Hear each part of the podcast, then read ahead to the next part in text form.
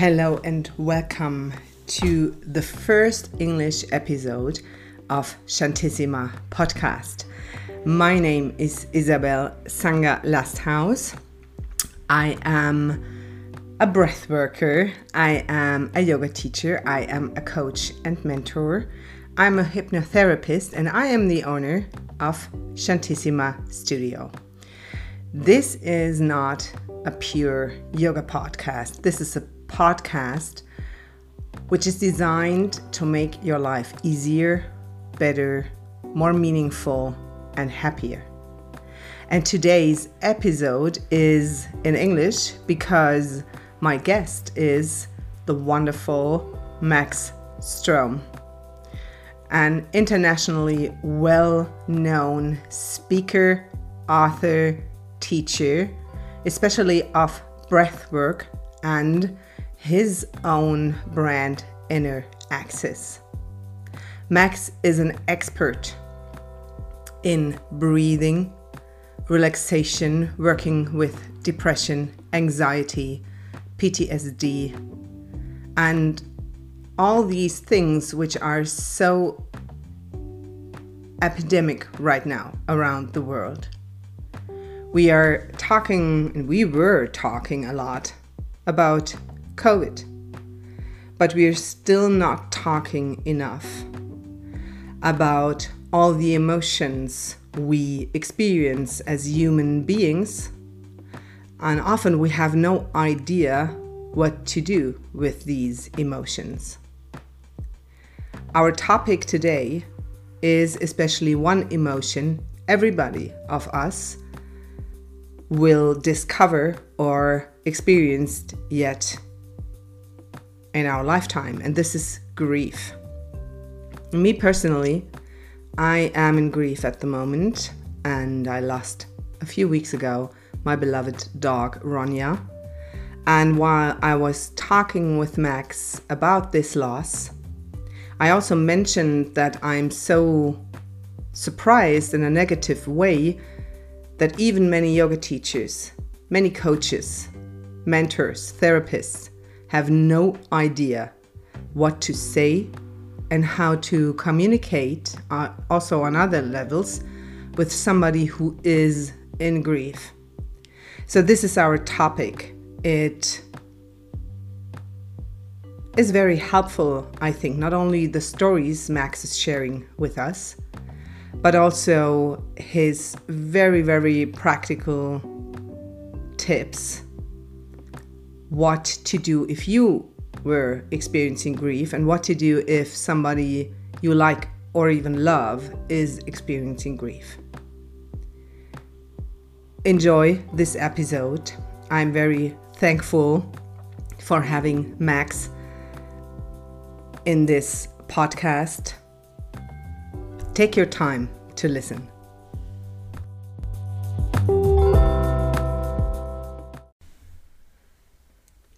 Okay, Max, we're sitting here at the Shantissima studio, and I'm so happy that you are here and we are able to do this podcast. So, welcome. Thank you. It's a, it's a great honor to be on your podcast. Thank you so much. It's an honor for me. And we have um, a theme which is happening so often, which is so much part of our life, but it is so problematic um, for many people, and this theme is grief and grieving. We um, decided to do this as our theme because I just um, experienced deep grief, losing my beloved dog, and we talked about that.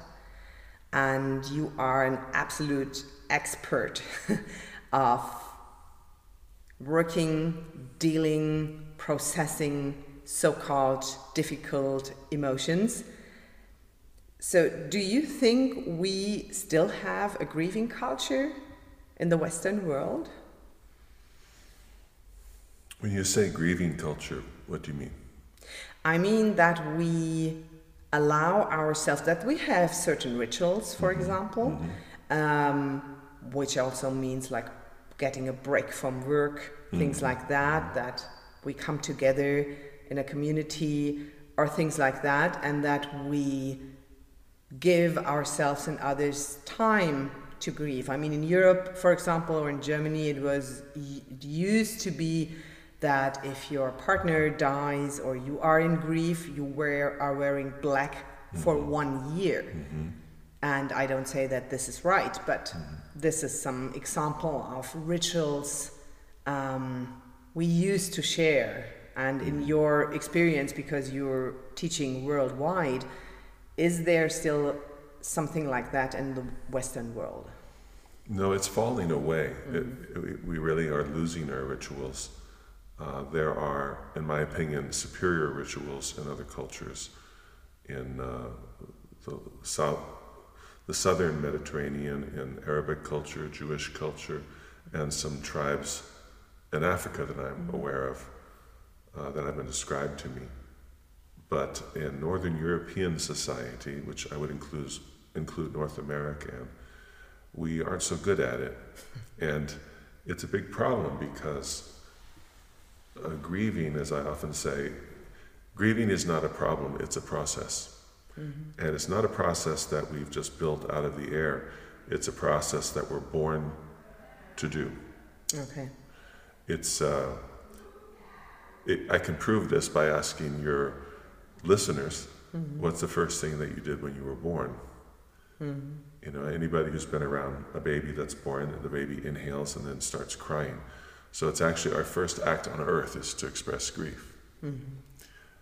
And it's the first language of the child where it needs comfort or food or it's too hot or it's too cold.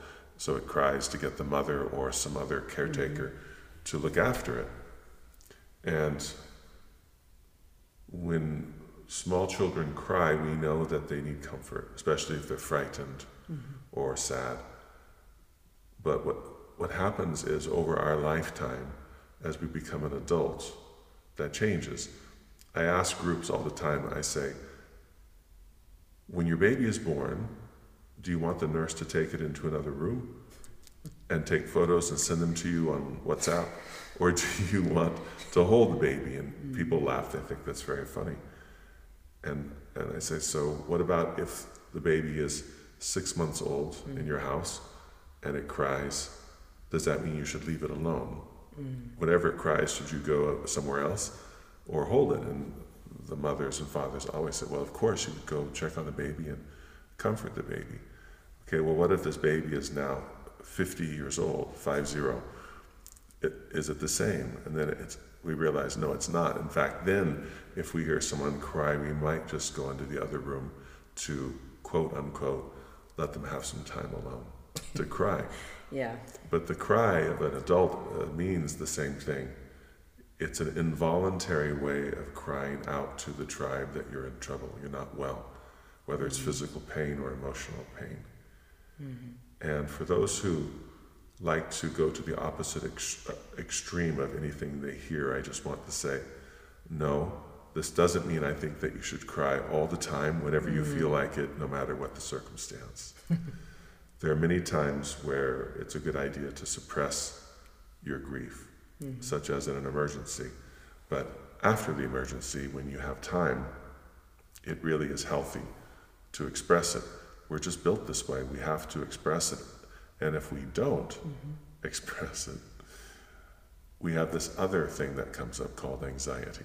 Mm-hmm. So this is one of the, the costs of not expressing and processing our grief is we experience anxiety again. Uh, mm-hmm. instead, excuse me. Yeah.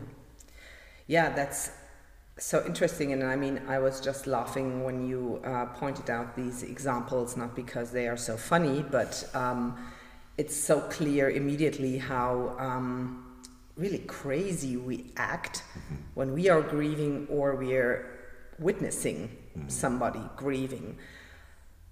Before we dive into um, no, no. Let's dive first into this anxiety thing because I have the impression sometimes, I mean, you and I, we are working constantly with the emotions of people. And sometimes my impression is that um, there's an idea. I mean, this processing emotions, working with difficult, um, challenging emotions. That's a thing yoga teachers have, therapists have, coaches have. And Americans. Yeah, yeah, and Americans, they're so obsessed with it. And yeah, I got over it. I kept on doing my thing. Yeah. And um, I don't need to go there anymore, which I witness really often. And I experienced doing this to myself as well. So, what is really the problem with unprocessed grief? Where what happens? Where's the the link between unprocessed and suppressed grief and anxiety? Well, first of, first of all, let's look at the difference between grief and depression. Yeah. Then I'll go back to anxiety. Yes. Because people often confuse these two emotions. Mm-hmm. And the, for example, someone will have someone very close to them pass away, and then they'll say, I'm depressed. Yeah. No, you're not depressed, you're grieving. It's a natural process we go through when we've lost someone that we love, whether it's through a romantic breakup or death or they move away to another country. We grieve these people. Or parents, when their children go to university, they Yeah. grieve their children also in that way. Um, so, depression is a different phenomenon than grief, although they look a little bit the same, but not exactly the same. Because when people are depressed, quite often they can become quite numb. Ah, yeah. Yeah. But when they're grieving, the, they usually have a lot of tears, obviously. Yeah. Uh, so they are different. And so when you're grieving, the answer is not to medicate it, but to finish the grieving process. Now, to answer your question, if somebody says, "Well, why would I? Why should I do that?" Well, I would say, if you are, if you don't drink much alcohol, and you're not on any kind of medication for your emotions or sleep, yeah, that's a good question. But most people today uh, take something to sleep because they can't sleep, which is usually a sign of anxiety. Uh, and they're taking some sort of med- um, medication for emotions, for depression, uh, for attention deficit disorder. These are common ones. Or they self medicate, which is even more common with beer, with, with three glasses of wine a night, with um, marijuana, and a hundred other things. And that includes binge watching uh, TV. And food also. Some of us self soothe with food. Yes.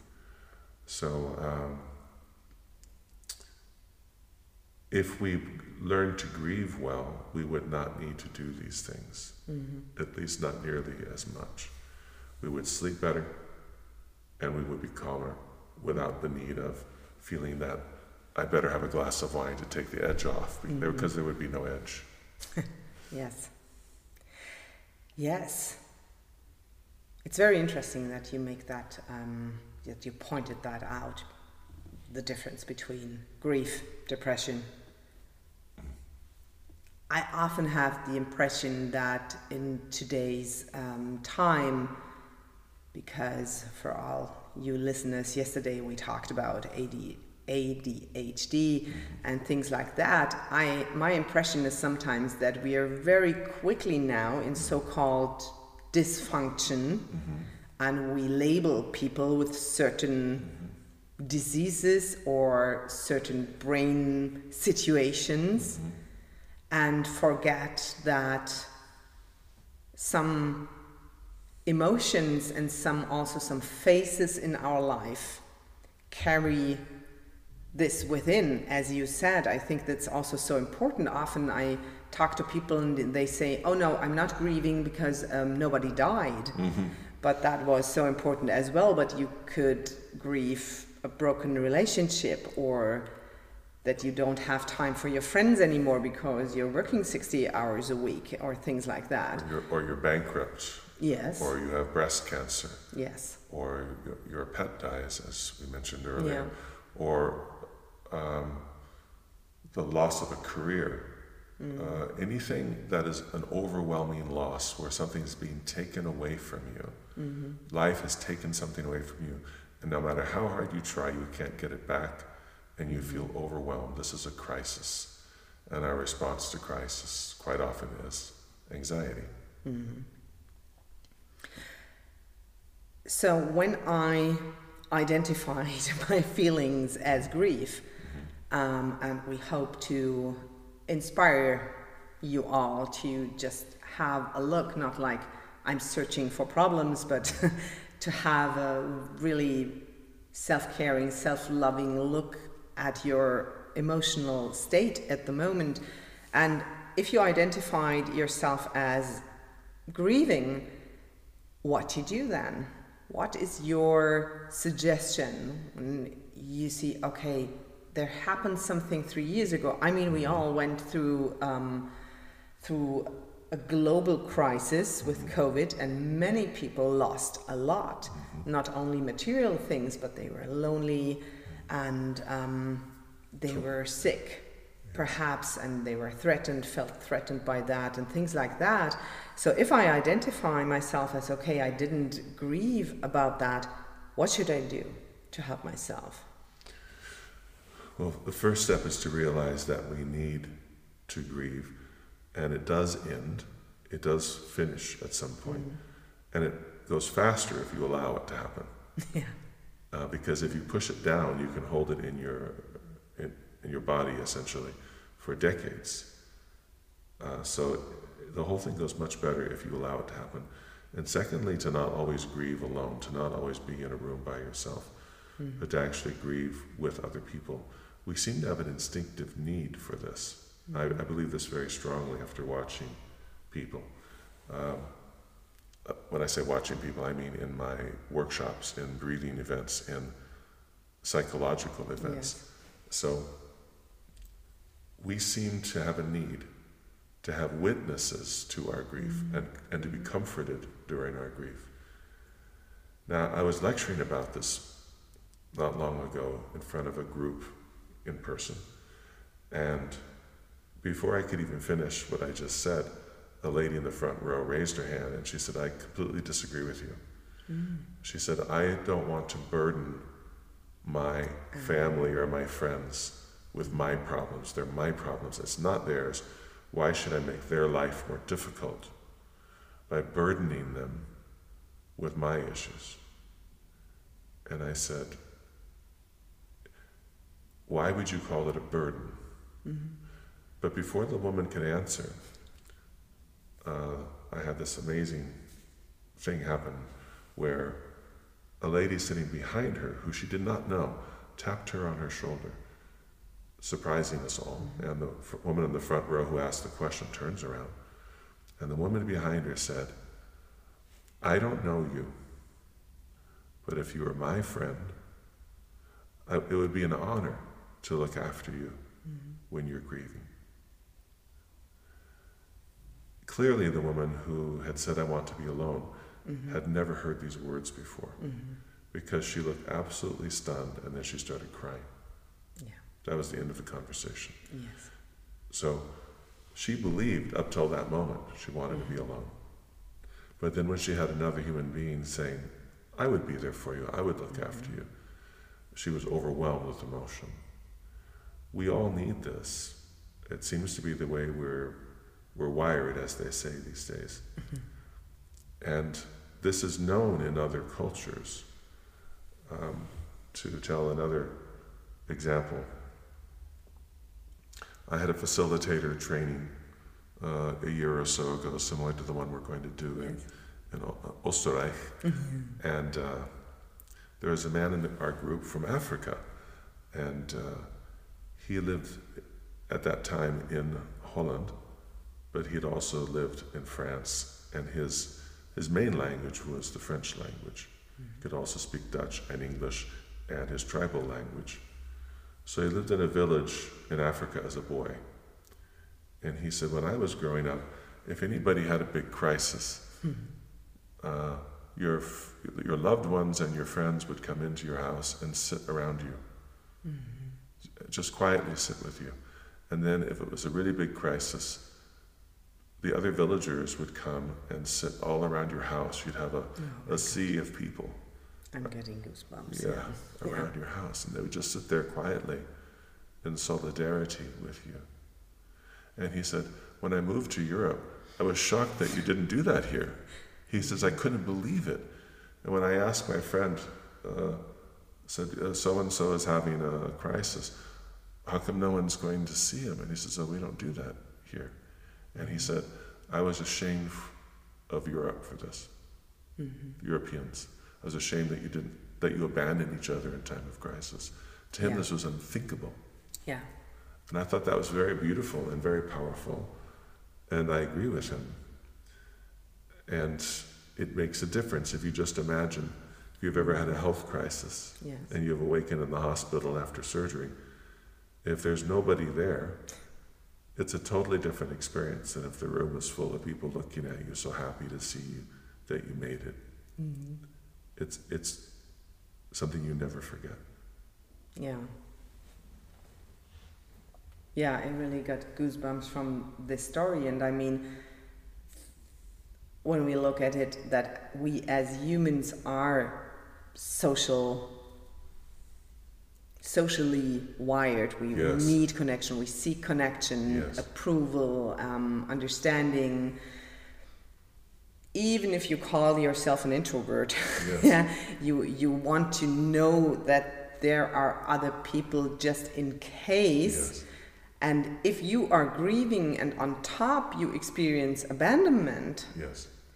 I mean, you feel like you are wrong and you is that possible that you unconsciously suppress it just to be back in in the game yes mm-hmm. I, I think that we have this fear that if just like uh, wild horses yeah or buffalo yeah if if one of them is injured if it can't get up and walk the herd will move yeah. on and leave it there yeah. for the wolves and i think we have a similar fear where if i am injured and no one's calling me and no one's coming to see me, mm-hmm. I've been abandoned, I'm finished. Yeah. And I think it, it taps into a deep instinct, a fear of survival, yeah. which gives us anxiety, of course. Yeah. And uh, also uh, just the, the social the social death. Yeah. Right. We become yeah. we feel like we are a pariah. What is that word in Deutsch? Pariah. Uh, Paria. Ah, yeah. Or oder mm. or um, Aussätziger. Mm. yeah. And everywhere I go, uh, uh, people say I don't want to be a burden. Mm. I didn't tell my friends I have cancer because I didn't want to burden wow. them with my problems. And wow. And it, it's really it's really quite sad that we consider ourselves a burden because everyone is going to have crises. Yes. Multiple. Yes. Uh, I hate to tell your listeners, but you're going to have another crisis. Mm. And if it's not your personal one, it'll be your your spouse or your children or your friends yes. That you're going to be involved in. It's going to be partly your crisis yeah. within a year, probably. Yeah. And when I think, I mean, I get why people say I don't want to be a burden. Mm. Sure. Which is a big hint that there is a lot of trauma involved, yeah. abandonment. Yeah. Um, but if my close friends wouldn't tell me yeah. that they have a huge problem, I would be very disappointed. Yes. I mean, I would be really, that would hurt me. I would think they don't trust me or they think I'm too weak to yes. help them or things like that, so I wouldn't get it. Why wouldn't you tell me that? You feel pushed away. Yeah. This just happened in my community where a, a well known yoga teacher in the United States uh, told her friends that she had cancer mm-hmm. just about three weeks before she died of cancer. And her, her friends were very upset. Mm-hmm. They said, why, why would you keep this a secret?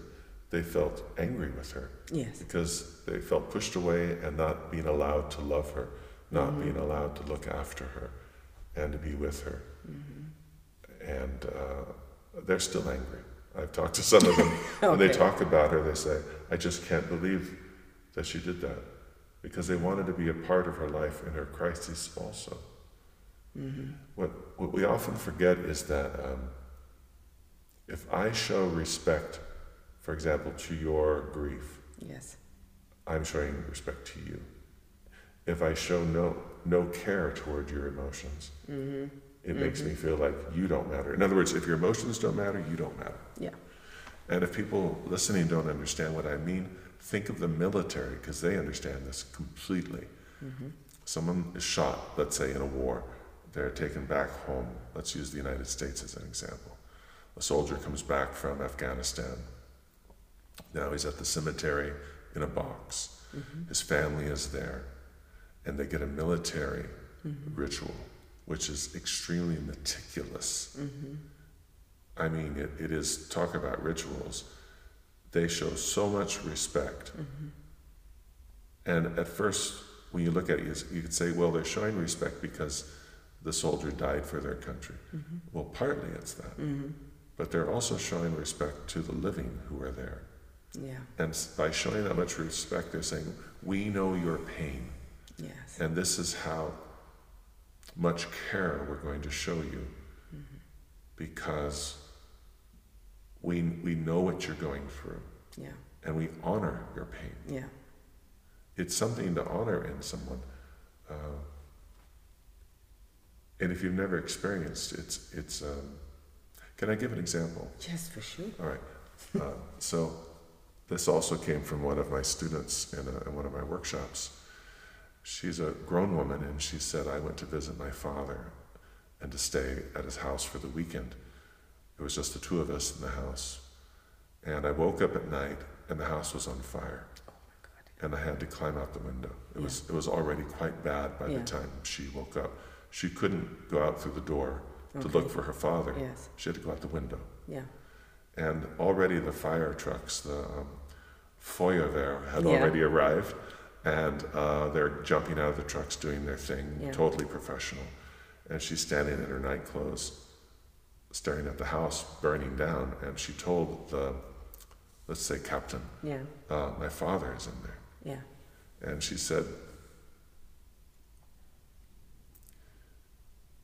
I'm sorry, it makes me very emotional Yeah. to talk about this, but it's that makes it more important to talk about Yeah. it.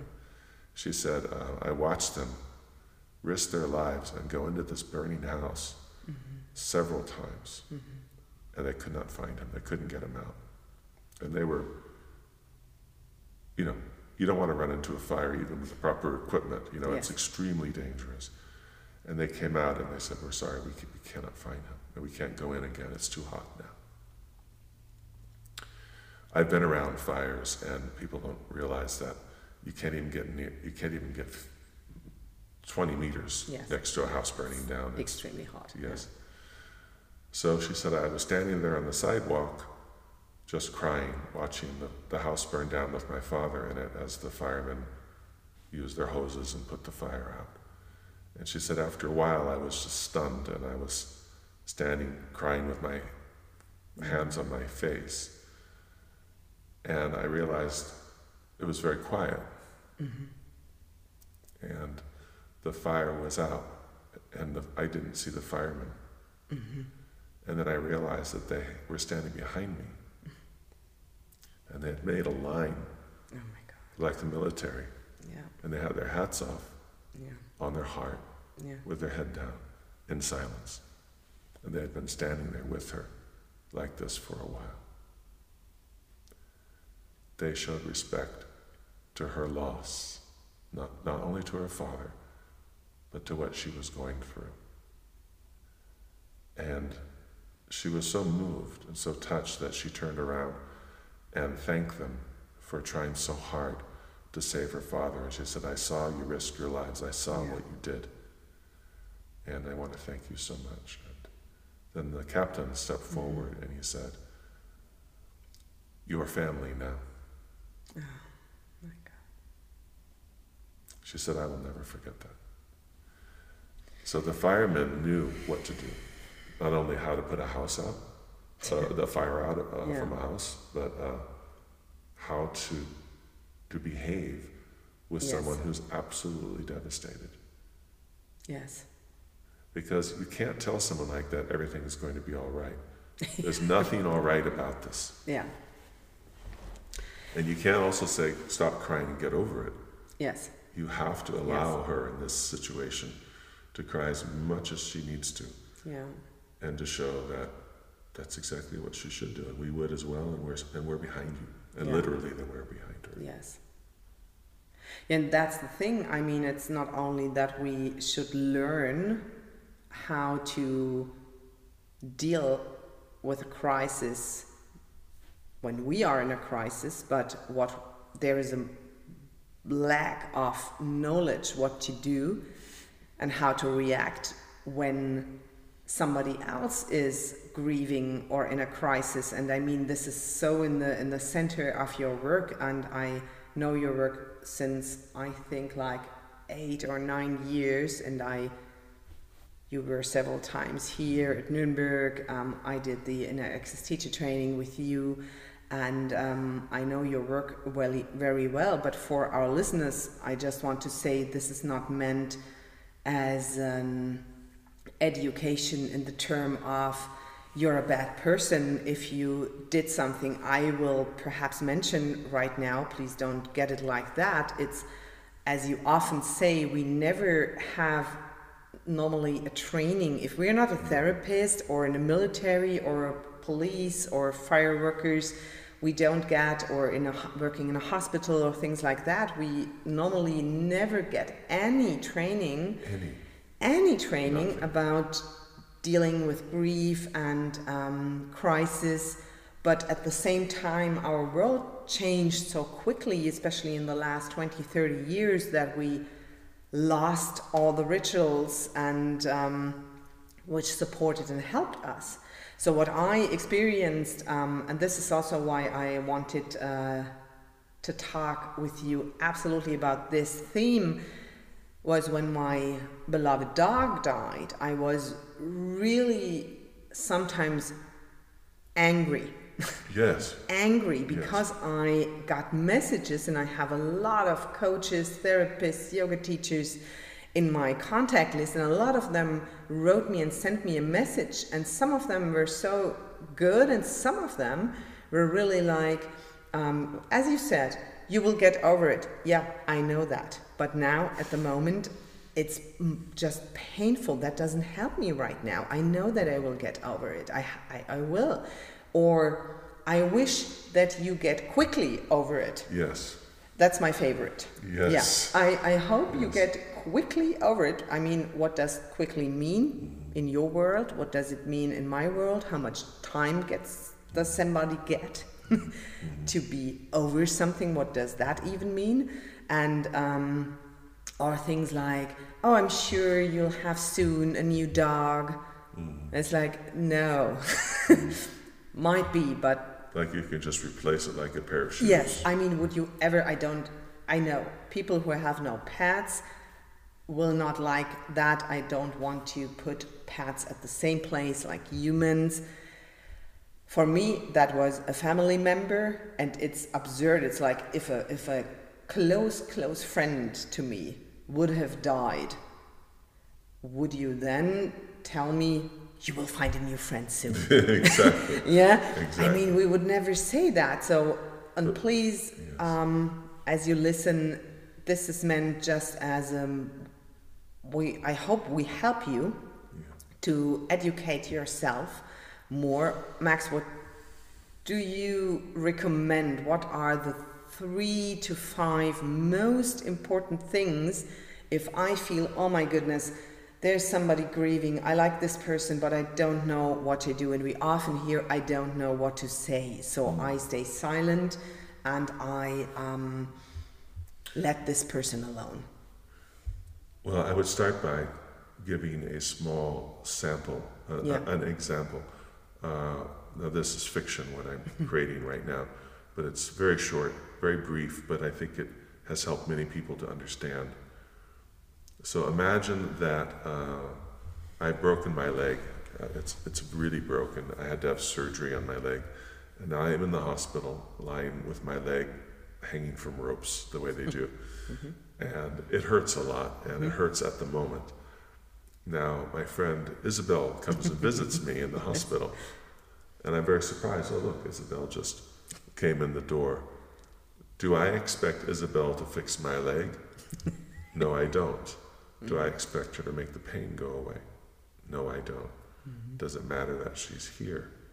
Very much. Yes. Her presence matters because it reaffirms I'm not alone, even though I feel broken right now, and I and I'm in this strange place where I feel very vulnerable, and mm-hmm. strangers are looking after me. So it's the same with emotional pain. Mm-hmm. So you have to give up on the idea that you're going to fix them mm-hmm. or even make them feel better. Mm-hmm. Quite often, people with great intention try to make you feel better, but it doesn't make you feel better. Yeah.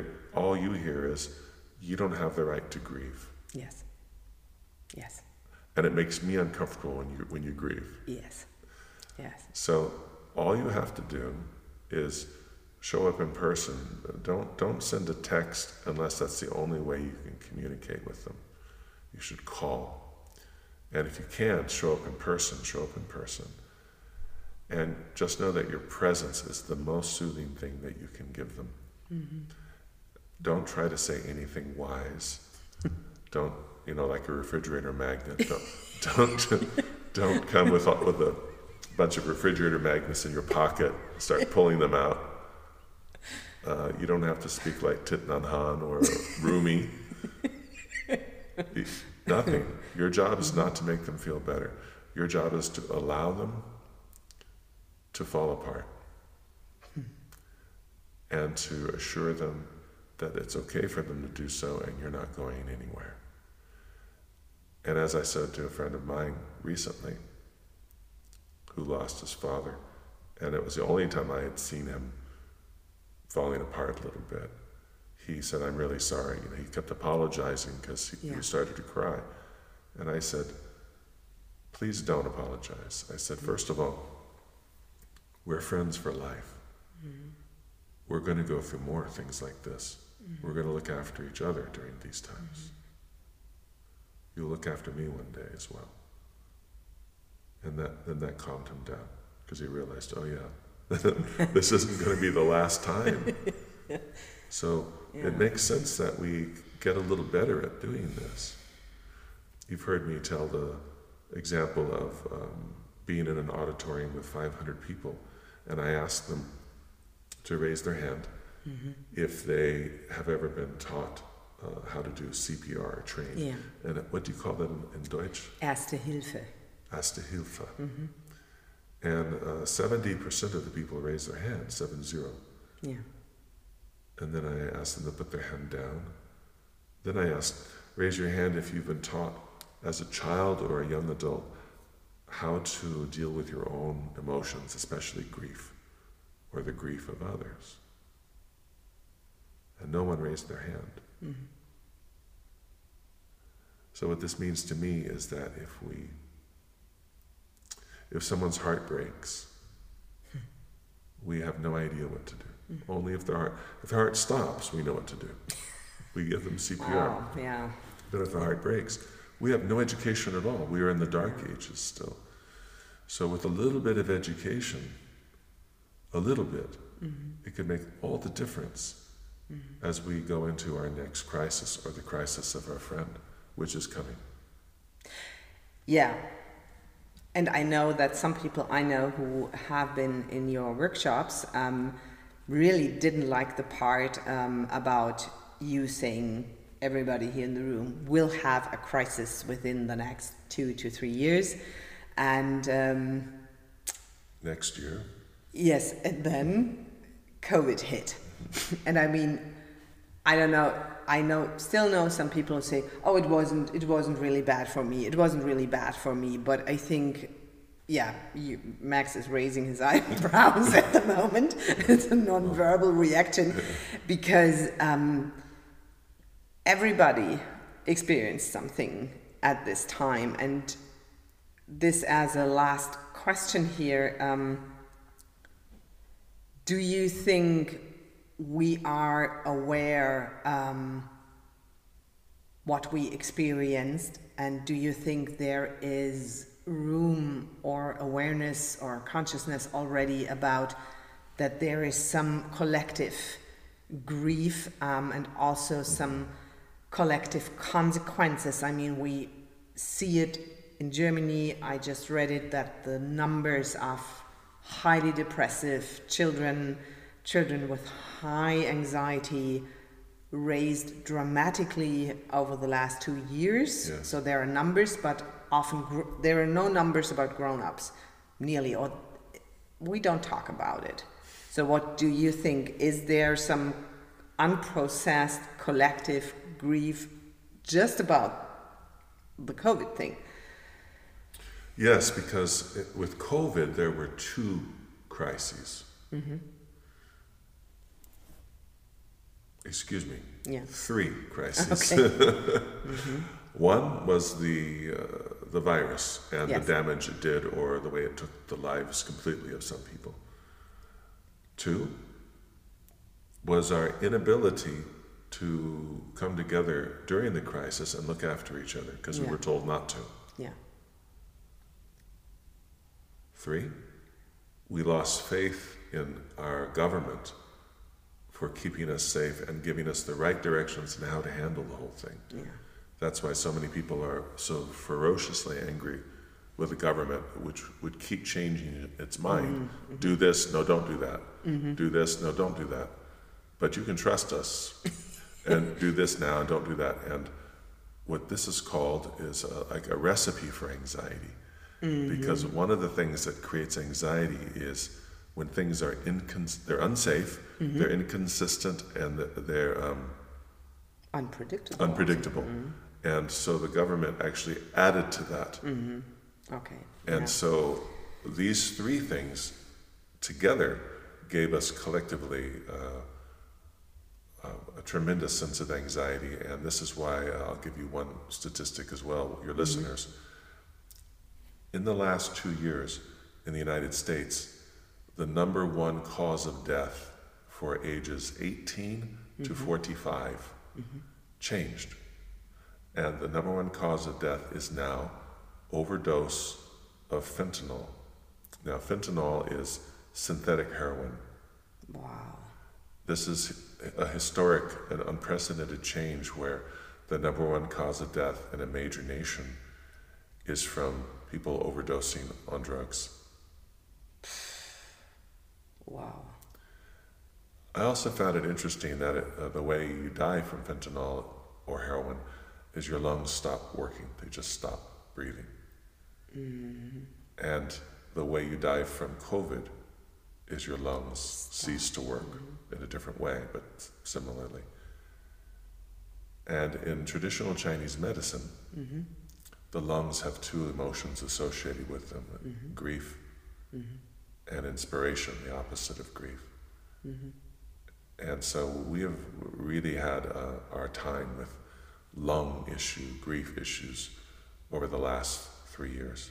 And anxiety is going up and up in children and uh, all the way up to elderly people. Okay. So there are things that we can do about it. Uh, we just need a little bit of education. Breathing practice is one of them, but also learning to talk to each other and to be willing to look after each other a little bit. It'll make the whole thing less intense, and we'll go over through, uh, the process will go much quicker than if we go it alone and suppress. Yeah. You might as well just start lining up the beers mm-hmm. because that and that notice that the beer or any other substance doesn't change how you feel. Mm-hmm. It just numbs how you feel. Mm-hmm. But tomorrow everything's back the way it was. Yeah. And then after a few weeks, you need more beer to numb. yeah, that's the process.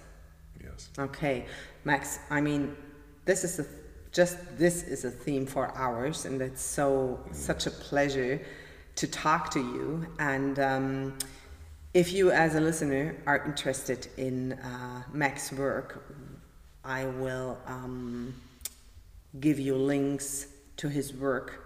And if you're interested to learn from Max and work with Max, please stay for another information at the end what you are offering in Nuremberg or nearby.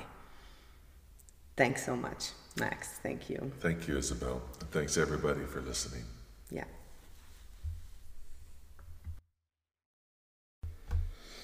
Hello and welcome to the first English episode of Shantissima podcast. My name is Isabel Sanga Lasthouse. I am a breath worker, I am a yoga teacher, I am a coach and mentor, I'm a hypnotherapist, and I am the owner of Shantissima Studio. This is not a pure yoga podcast. This is a podcast which is designed to make your life easier, better, more meaningful, and happier. And today's episode is in English because my guest is the wonderful Max Strom, an internationally well known speaker, author, teacher, especially of breathwork and his own brand, Inner Axis. Max is an expert in breathing, relaxation, working with depression, anxiety, PTSD, and all these things which are so epidemic right now around the world. We are talking, and we were talking a lot about COVID, but we are still not talking enough about all the emotions we experience as human beings, and often we have no idea what to do with these emotions. Our topic today is especially one emotion everybody of us will discover or experienced yet in our lifetime, and this is grief. Me personally, I am in grief at the moment, and I lost a few weeks ago my beloved dog Ronja. And while I was talking with Max about this loss, I also mentioned that I'm so surprised in a negative way that even many yoga teachers, many coaches, mentors, therapists have no idea what to say and how to communicate, uh, also on other levels, with somebody who is in grief. So, this is our topic. It is very helpful, I think, not only the stories Max is sharing with us, but also his very, very practical tips what to do if you were experiencing grief and what to do if somebody you like or even love is experiencing grief. Enjoy this episode. I'm very thankful for having Max in this podcast. Take your time to listen.